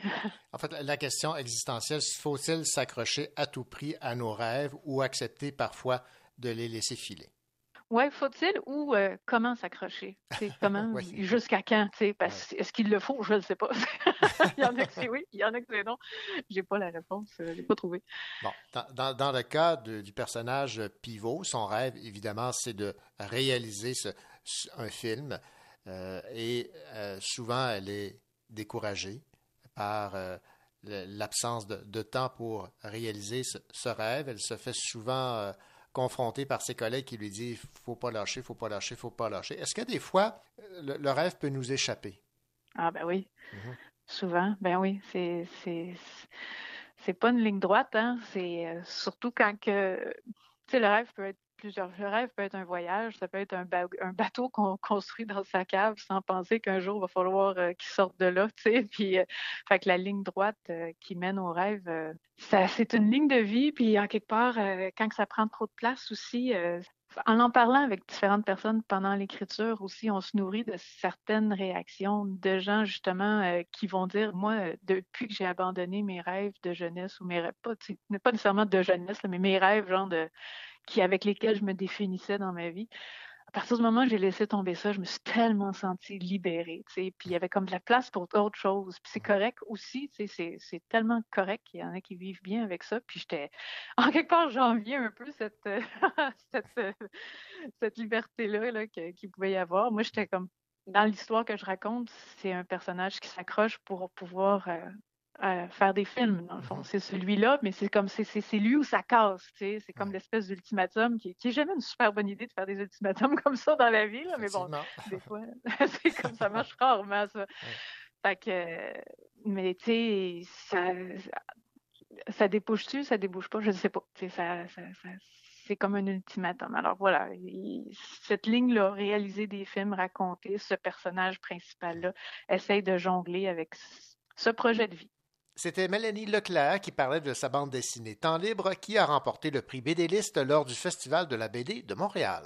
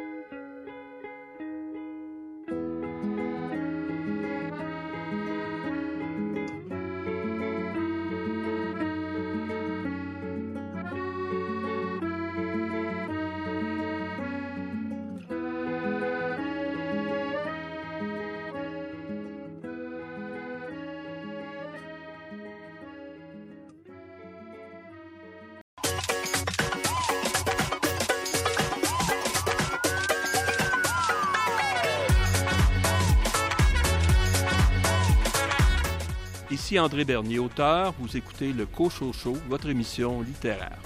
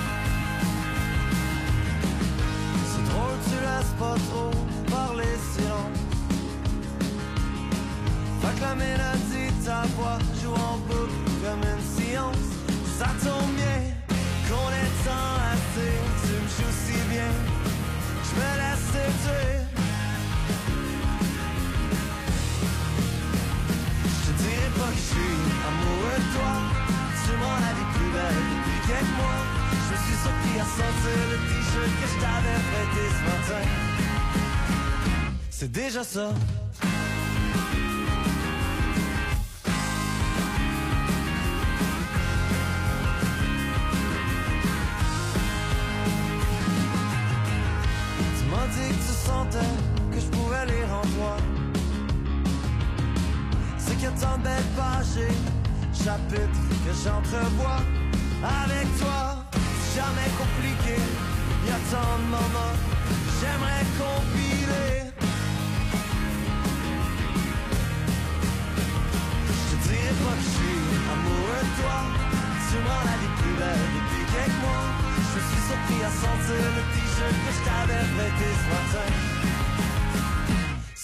C'est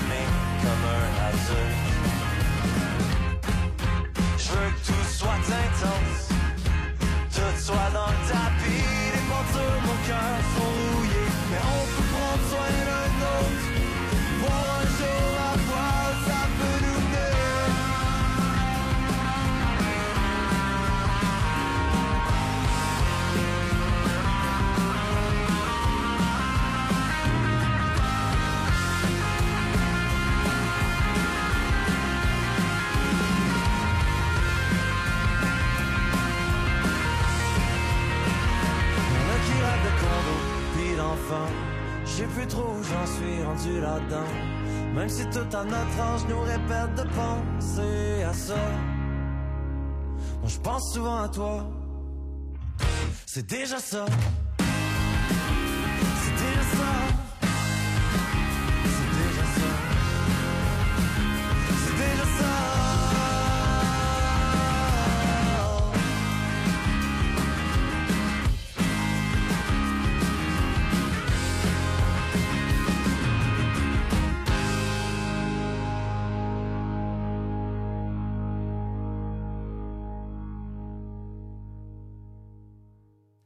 La Fédération France-Québec Francophonie a dévoilé les trois finalistes du prix littéraire France-Québec.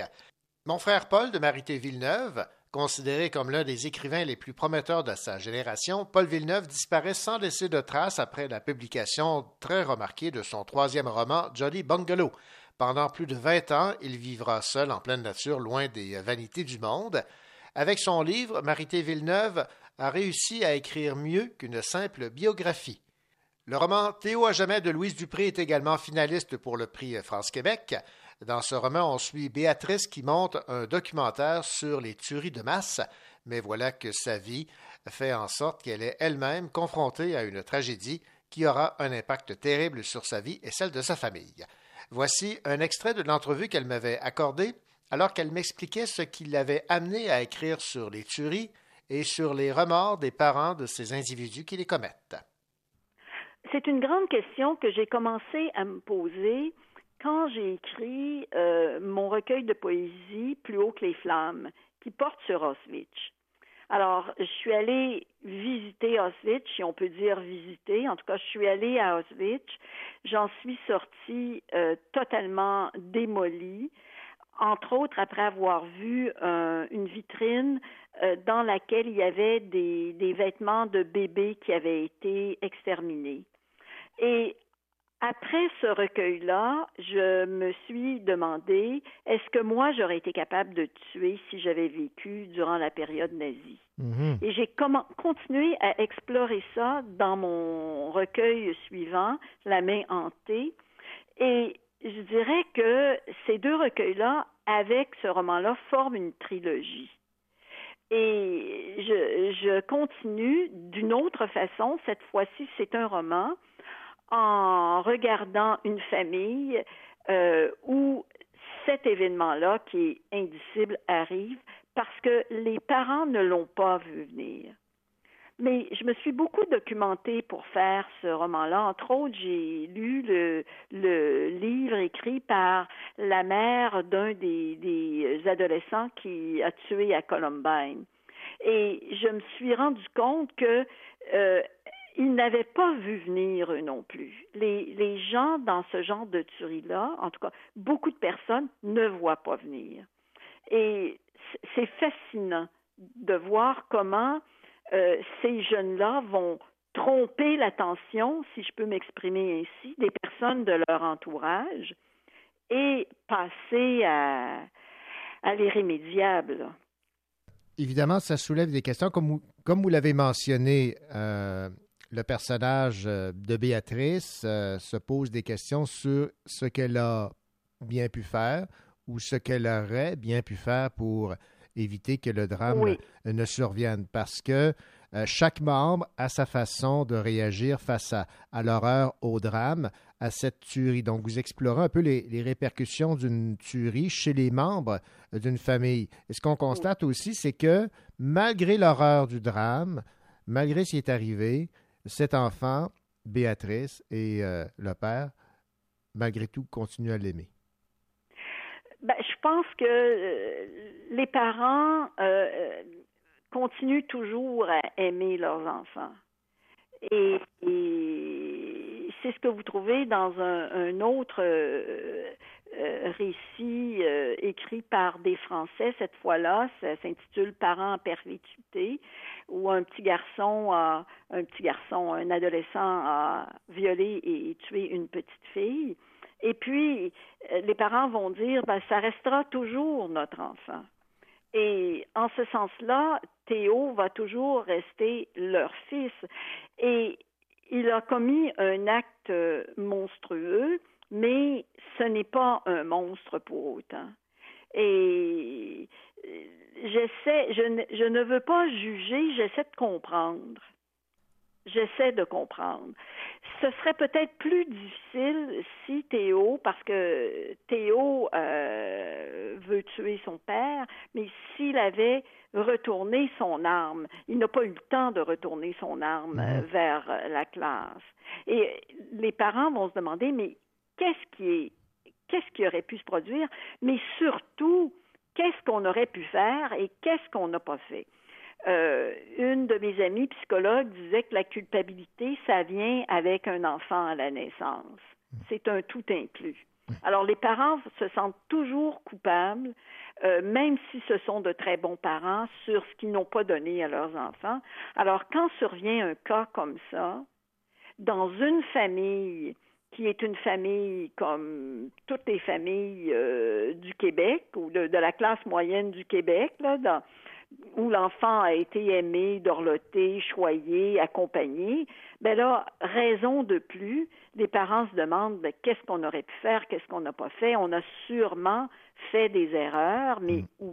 Je vais vous citer ici en page 30. euh, C'est un, un extrait qui m'a beaucoup frappé parce que je me, ça m'a rappelé une entrevue qu'avait accordée la mère de Marc Lépine, euh, évidemment bien après euh, la tuerie euh, Oui. à Polytechnique. Vous dites Les assassins, ce sont toujours les enfants des autres, jamais nos fils à nous. J'ai pensé aux mères des tueurs et toutes les tueries, ceux des écoles, des universités, ceux des centres commerciaux, ceux qui, sont, ceux qui se sont fait exploser dans une foule au nom d'Allah.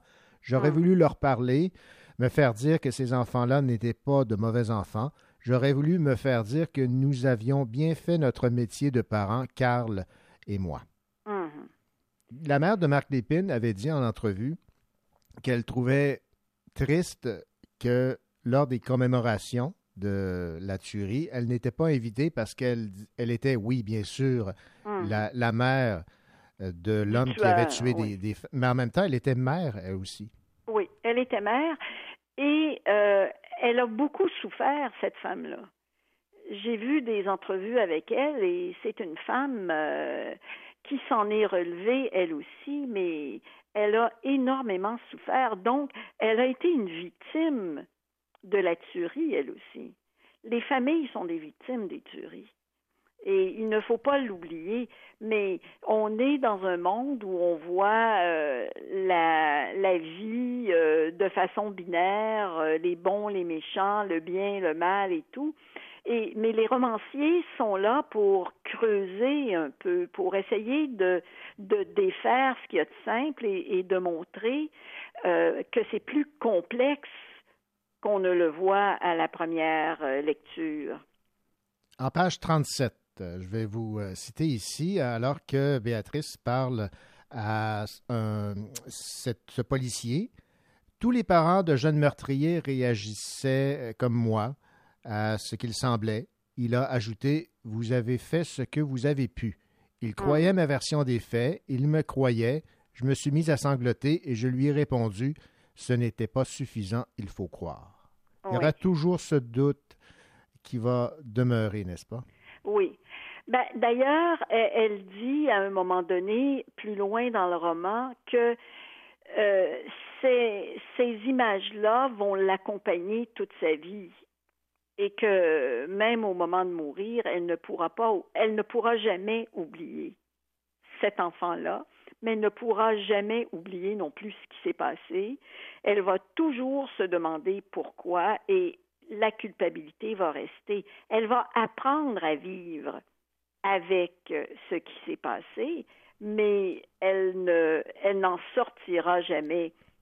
mais on, voit euh, beaucoup de personnes qui ont subi des grands malheurs que, bon, heureusement, c'est très, très rare, des situations comme ça, en tout cas du moins au Québec, mais euh, des parents qui vivent dans des grands malheurs ne peuvent pas oublier, mais il faut recommencer à vivre. Il faut et le roman porte quand même, c'est un roman de la survie finalement.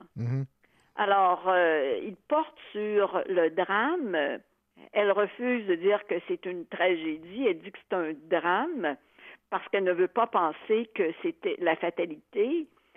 Elle veut penser que ça aurait pu être évité, dans le fond. Mais elle, c'est aussi un, un roman qui se pose la question comment fait-on pour continuer à vivre quand on a vécu quelque chose de terrible? C'était Louise Dupré qui parlait de son roman Théo à jamais, finaliste pour le prix France-Québec. Et l'autre finaliste pour le prix France-Québec est le roman L'œil de Jupiter de Tristan Malavoie. Dans L'œil de Jupiter, Tristan Malavoie nous entraîne en Nouvelle-Orléans, la plus grande ville de l'État de la Louisiane, une ville qui le fascine. Voici un extrait de l'entrevue qu'il m'avait accordée à propos de ce roman, Dans l'œil de Jupiter. Oui, ben, la Louisiane m'intéressait depuis des années, mais je la connaissais pas encore. Je connaissais pas encore la Nouvelle-Orléans. Euh, j'ai dû m'y rendre parce que, bon, euh, mon histoire m'y conduisait.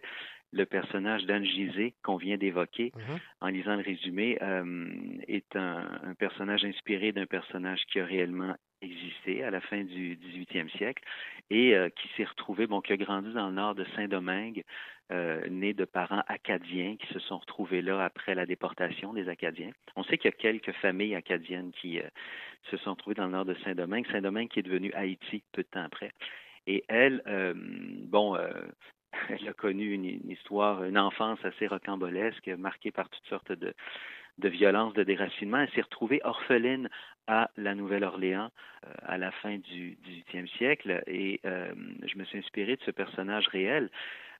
Donc, je devais me rendre à la Nouvelle-Orléans, théâtre obligé de cette histoire. Et puis, c'est là-bas, c'est sur place que j'ai développé une passion et même un amour de cette ville qui est, qui est ensorcelante, qui est une ville qui a une personnalité, qui est une ville qui nous en apprend beaucoup sur l'Amérique, sur là d'où on vient, euh, par ses brassages culturels, euh, par tout- tous les drames qui euh, ont eu pour théâtre cette ville, mais aussi toutes les, euh, les merveilles qui s'y sont enracinées là, à commencer par le jazz et compagnie. Alors, euh, oui, j'ai développé un grand amour de la Nouvelle-Orléans. Puis Jupiter, en quelques mots, euh, Jupiter, c'est ce symbole qui plane au-dessus du roman, du début à la fin, sur ces deux trames, la trame au présent, la trame historique. Euh, ce qui est intéressant de souligner, c'est qu'au 18e siècle, on commençait à bien co- comprendre Jupiter. On savait déjà qu'il y avait une tache rouge, donc un grand anticyclone. Sans doute qu'on ne savait pas encore que c'était un anticyclone, mais on savait qu'il y avait une tache rouge sur la planète. Il y avait différentes théories sur le sujet. Et euh, dans la trame au présent, ben là, on retrouve Jupiter aussi, mais euh, par le biais d'un personnage qui travaille concrètement à la mission Juno, qui est une mission d'exploration actuellement en cours autour de, de Jupiter. Et puis, euh, ben, on va comprendre peu à peu pourquoi Jupiter est central dans l'histoire. C'est comme euh, le symbole de la violence et des tempêtes qui est là, qui plane au-dessus de l'histoire. Oui, parce que, évidemment, cette euh, révolution à Saint-Domingue a été sanglante. Oui, ben, on parle donc de la révolte des esclaves Mhm. entre euh, 1791 1793. Ça s'est étalé sur plusieurs mois. Euh, c'est une révolte que je dirais d'abord magnifique parce qu'elle a mené à l'émancipation d'un peuple. Mais euh, comme toutes les révoltes, comme tous les débuts de révolution, bon, euh, ça fait rarement l'économie de la violence. Et il y a eu des épisodes euh, violents. Anne Gizé, mon personnage, donc, elle vient d'une famille acadienne qui est très proche des propriétaires de plantations qui sont français, qui sont blancs, donc qui sont ciblés dans le nord de Saint-Domingue par euh, des esclaves révoltés. On, sait que des épisodes pareils ont eu lieu.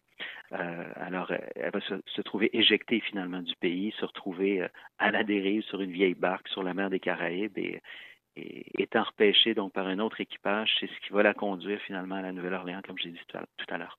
Cette Anne, vous la connaissiez au départ ou vous avez découvert son, son, existence une fois là-bas? Non, en fait, c'est elle qui m'a conduit là-bas il y a 4-5 ans. j'ai un oncle éloigné qui m'a raconté, enfin c'est un oncle par alliance, donc euh, ça fait pas partie de ma famille comme telle, mais cet oncle par alliance me, raconte l'histoire d'une aïeule à lui, acadienne d'origine, qui euh, se trouve à être donc le personnage qui m'a inspiré, Anne Gizé. On sait très peu de choses d'elle, mais on sait qu'elle a grandi dans le nord de Saint-Domingue et qu'après la révolte des esclaves, euh, elle s'est retrouvée euh, perdue en mer et puis qu'elle a été conduite euh, à, à la Nouvelle-Orléans où, où elle a dû réinventer sa vie. On, on m'a raconté cette histoire. D'ailleurs, ce que je viens d'en dire, c'est à peu près tout ce qu'on sait d'elle, qui est raconté de génération en génération. Personne n'a jamais écrit là-dessus. Quand on m'a raconté ça, j'ai dit waouh, quel beau début de roman. Je, je trouvais ça romanesque en soi. Et puis j'ai eu envie d'imaginer ce qui a pu lui arriver à cette Anne Gizé, d'imaginer ce que peut être sa vie par la suite. Euh, c'est au cœur du roman. Je vais euh, vous citer ici en page 42. Pour ne rien arranger, Anne restait fermée comme une huître, son visage avait oublié les muscles du sourire, son regard était entièrement tourné vers l'intérieur où s'agitait encore la mer cruelle et où refusaient de mourir ses petits frères, parce que, évidemment, lorsqu'elle a dû fuir Saint-Domingue sur un rafio avec ses deux frères, ben, il y a eu un drame, soit le décès de ses petits frères. Ben oui, parce que donc durant cette dérive euh, en mer des Caraïbes, euh, elle a failli mourir quand elle a été repêchée là euh, par un équipage qui était en direction de la Nouvelle-Orléans. Elle était plus morte que vive. Et puis on vient de parler de ses deux petits frères. Euh, ces, ces deux frères qui étaient en fuite avec elle, eux n'ont pas survécu à la mer démontée qu'ils ont rencontrée, puis au massacre du soleil et de la soif. Alors oui, c'est une c'est une Anne Gizé complètement anéantie qui échoue à la Nouvelle-Orléans et qui doit se réinventer complètement. Parlons maintenant, Tristan Malavoie, de cet autre personnage pivot dans votre roman L'œil de Jupiter, ce fameux Hector Hernandez qui a croisé le destin de Anne, à la fois lors de la Révolution des esclaves, lorsque cette dernière a fui Saint-Domingue, et en Nouvelle-Orléans et en Louisiane. C'est un personnage qui euh, essaie de se racheter. Là, on parle du capitaine Hernandez qui fait partie de l'armée espagnole à l'époque dont on parle, donc fin 18e siècle, l'ouest de l'île, euh, Saint-Domingue, qui va devenir Haïti, appartient aux, Français. Bon, avant, la Révolution qui va conduire à, à la République haïtienne, où la France a perdu le contrôle du territoire. Mais euh, à ce moment-là, l'est de l'île, qui est aujourd'hui la République dominicaine, est espagnole. Et euh, on sait, c'est documenté, ça d'ailleurs, je l'ai appris dans le cadre de mes recherches, que durant la révolte des esclaves, pendant quelques mois, les Espagnols ont joué un petit rôle parce qu'ils voyaient là une occasion de s'en prendre aux Français, puis peut-être de récupérer un bout de territoire et des richesses et, autres. On, peut, on peut imaginer ça assez facilement. Donc, le capitaine Hernandez, il, au moment où l'histoire se joue, l'histoire d'Angizé, euh, il prête main forte aux esclaves révoltés d'une certaine façon. Il les soutient avec un groupe euh, militaire espagnol. Et puis donc, il est en partie responsable de ce qui lui arrive. Le hasard fait que des années plus tard, euh, sa route, alors qu'il est à, ce moment-là à la Nouvelle-Orléans, sa route va croiser de nouveau celle d'Angizé, qu'il reconnaît. Et puis là, on sent que c'est un homme qui a beaucoup changé depuis les faits initiaux. C'est un homme euh, qui a pris ses distances de l'armée. C'est un homme qui a euh, des, des, drames sur la conscience et puis qui veut jusqu'à un certain point se racheter. Alors encore là, je ne dirai pas tout, -hmm. mais euh, ça devient des personnages centraux de l'histoire. En effet, la tension qui est entre lui et Angizé a été un, un des moteurs romanesques pour moi. C'était Tristan Malavoie qui parlait de son roman Dans l'œil de Jupiter, finaliste pour le prix France-Québec, tout comme Théo à jamais de Louise Dupré et Mon frère Paul de Marité Villeneuve. J'écris des chansons, je ne sais pas parler. Jamais. Impossible de finir ce que j'ai commencé, merde. Si c'est fait pour arriver, ça va marcher. Peut-être différent si j'ai dit cette phrase un million de fois.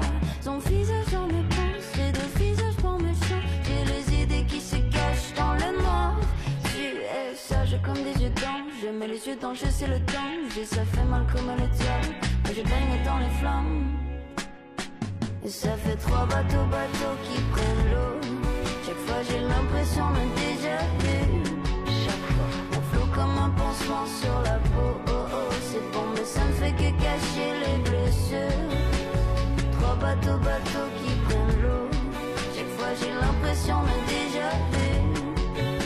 On flot comme un pansement sur sa peau fais que cacher mon blessure.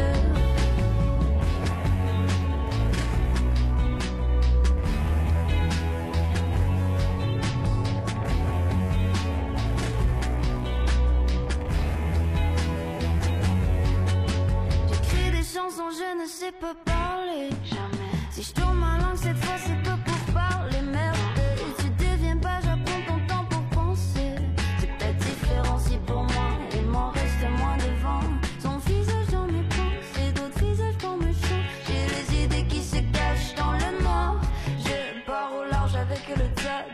on écrit notre fable. Chaud comme les pieds dans le sable, mais tu veux baigner dans les flammes. Et ça fait trois bateaux, bateaux qui prennent l'eau. Chaque fois j'ai l'impression d'un déjà vu. Un flot comme un pansement sur la peau. Oh, oh, c'est bon, mais ça ne fait que cacher les blessures. Trois bateaux, bateaux qui prennent l'eau. Chaque fois j'ai l'impression d'un déjà vu. Chaque fois c'est la même chose. Sur sa peau. Oh, oh, c'est mais ça ne fait que